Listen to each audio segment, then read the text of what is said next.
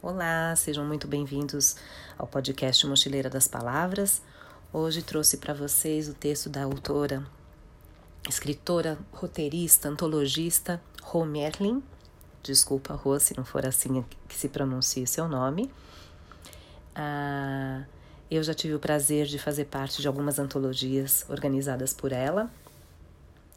A Rô é super premiada e ela escreveu tocada, né, comovida com o massacre ocorrido na cidade de Saudade, Santa Catarina, a Rô escreveu o livro O Mal e o Massacre Deixaram Saudades. Ela escreveu esse livro em parceria com a psicanalista Anne Moraes, o promotor de justiça Dr. Rodrigo Merlin Antunes e o criminalista André Assunção. O livro é um apelo no combate à violência contra a criança. Eu lerei para vocês um dos textos, um dos capítulos do livro, e deixo aqui o link do projeto para que vocês possam conhecer um pouco mais sobre o trabalho dela, sobre esse projeto em especial, e o apelo também de pedir a divulgação desse trabalho, porque é o mínimo que nós podemos fazer é ajudá-la divulgando esse trabalho, fazer to, se tornar bem conhecido. Quando eu li quando eu vi todo esse projeto dela, eu me lembrei de uma frase que diz: A caneta é mais poderosa que a espada. Então, essa foi a forma que a Rô encontrou para lutar, e eu acho que nós podemos fazer parte dessa guerra divulgando, tornando o projeto conhecido. O texto é A Banalidade do Mal. Eu não me importo. Daniel era um menino de cabelos encaracolados, moreninho, pequeno e esperto. Tinha seis anos de idade e estava no seu quarto, no quinto andar do prédio antigo, mas que tinha recém trocado todos os vidros das janelas, que agora eram límpidos e transparentes. O menino estava sentado em seu tapete em forma de avião, na frente, uma mesinha pequena, fazendo seus deveres de escola. Treinando a caligrafia do alfabeto, quando um barulho chamou sua atenção na janela. Ele se levantou rápido e viu no parapeito da janela fechada um pequeno passarinho, que por acaso não percebeu que tinha um vidro em sua frente. Se chocou com ele e estava estremecendo no parapeito. Daniel abriu a janela com um pouco de esforço, colocou a mão e puxou o passarinho, correndo para sua mãe com o animalzinho na mão.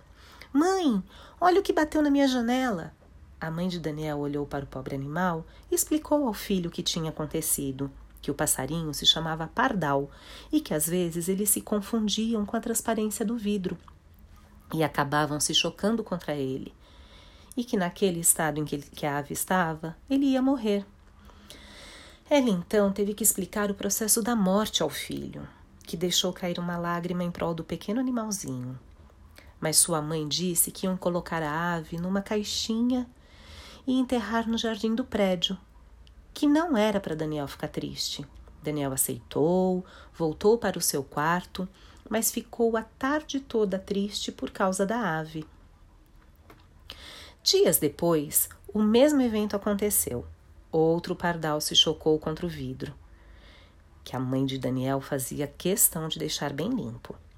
O menino novamente levou correndo a ave para a mãe, e ela novamente disse que era natural, etc., e que ia colocar esse junto com o outro no jardim, com as flores e tal.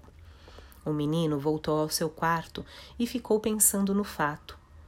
Semanas depois, dois passarinhos se chocaram contra a janela de Daniel, que dessa vez não foi correndo na janela, mas chamou a mãe. Ela foi até o seu quarto, abriu a janela e começou a falar novamente a mesma história. Sim, mãe, eu já sei. Enterra eles com carinho junto aos outros, pediu Daniel. Claro, filho. A mãe disse, empurrando os passarinhos para fora, levando-os à morte assim que bateram no chão, já que Daniel estava de costas para ela.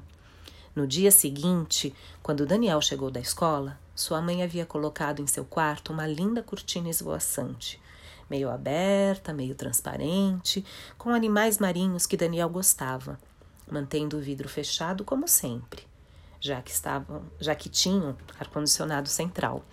E Daniel notou ainda que, quando ligou a TV, o volume estava programado para mais alto um pouco.